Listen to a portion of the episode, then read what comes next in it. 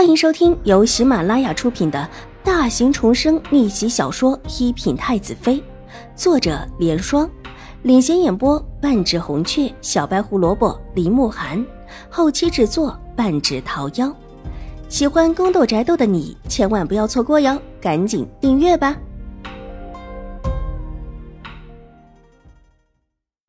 第九百四十五集，玉洁的话确实是过分了一点。几乎是拆穿了邵颜如的面皮。一个当下人的，自然是要责罚，而邵婉如也表示会好好的管教，在一定程度上也算是给邵颜如一个面子。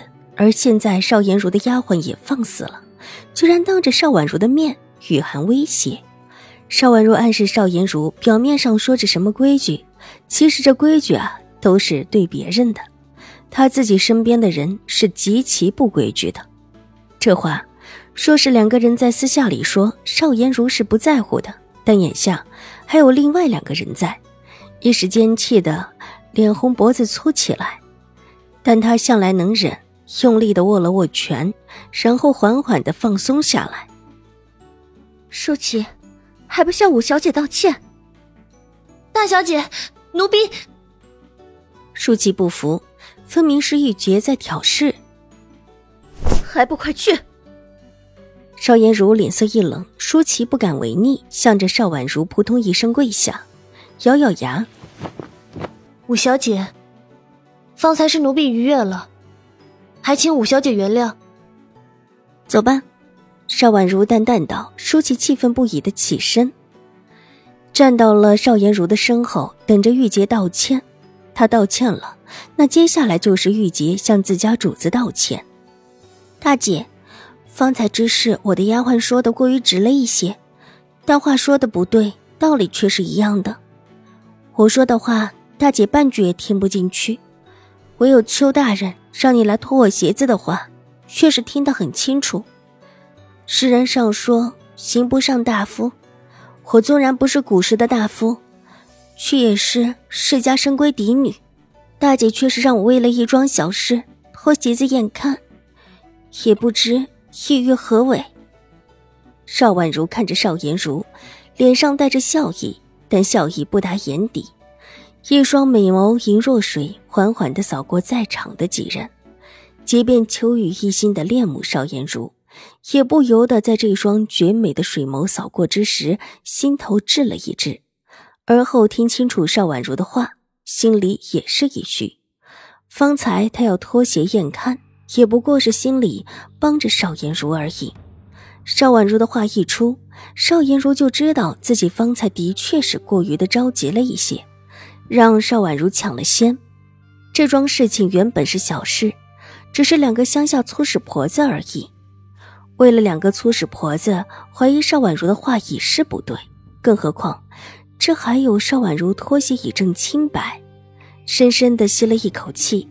邵颜如对着邵婉如深深一礼，邵婉如侧身有礼的避过。在别人看起来，邵颜如终究是姐姐，而且还是一位名声极佳的姐姐。五妹妹，这事是我想错了，方才我也是关心则乱，想着不能让邱大人冤枉了你，却没想到其他事，还望五妹妹原谅。邵颜如极为诚恳的向邵婉如道歉，楚清不动声色的看了看邵婉如，再看了看邵颜如。邵颜如看起来还真的是落落大方，比起她那个五妹来，行事之间能够顾全大局，倒是一个正是妻子该有的模样。说是能够娶她为妻，倒是一桩好事。至于这位五小姐为人有一些尖利不饶人，倒不是一个好相处的。如果娶为正室，这将来自己身边怕是再不能够纳其他的妾室。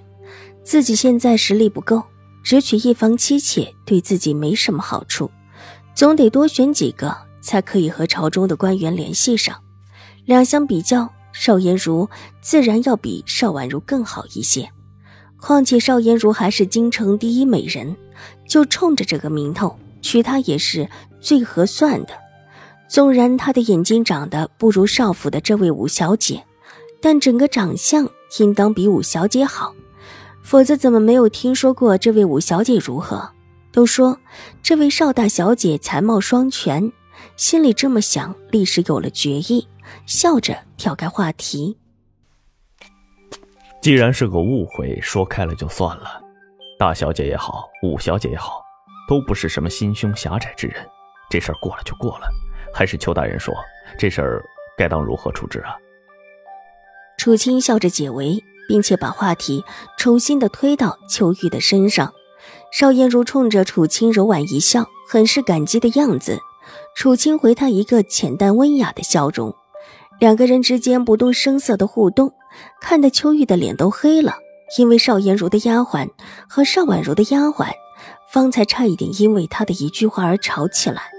原本即是内疚，但这会儿内疚变成了怒意，却也知道这个时候不能够再逼迫下去。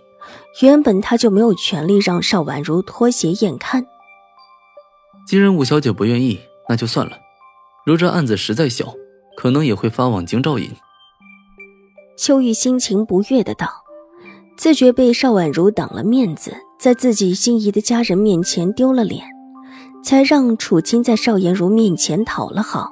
说完，对着邵颜如拱了拱手：“邵大小姐，我先去处理此件事。”有劳邱大人了，若有事还请告知。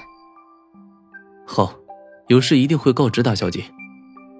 见邵颜如的注意力又在自己身上，秋玉的脸色好看了起来，想着说不得还能够利用这事儿多见邵大小姐几次，立时就觉得这事儿还是放在自己手里的好。有劳邱大人，邵婉如也是侧身一礼，水眸微微的眯了眯。目光落在秋玉的脸上，方才秋玉脸上的变化都落在他的眼中。再看边上邵颜如不慌不忙的样子，眸色幽深了起来。看起来邵颜如这里也是拿定了主意的。秋玉又向楚青告辞一声，转身大步的离去。邵大小姐，邵武小姐，我们现在是一起回去，还是再上上景啊？楚青道。这话虽然是对两姐妹说的，但她温和的目光却是落在邵颜如的身上。显见的，她真正要问的是邵颜如的意思。我妹妹的意思呢？邵颜如想了想，一副拿不定主意的样子。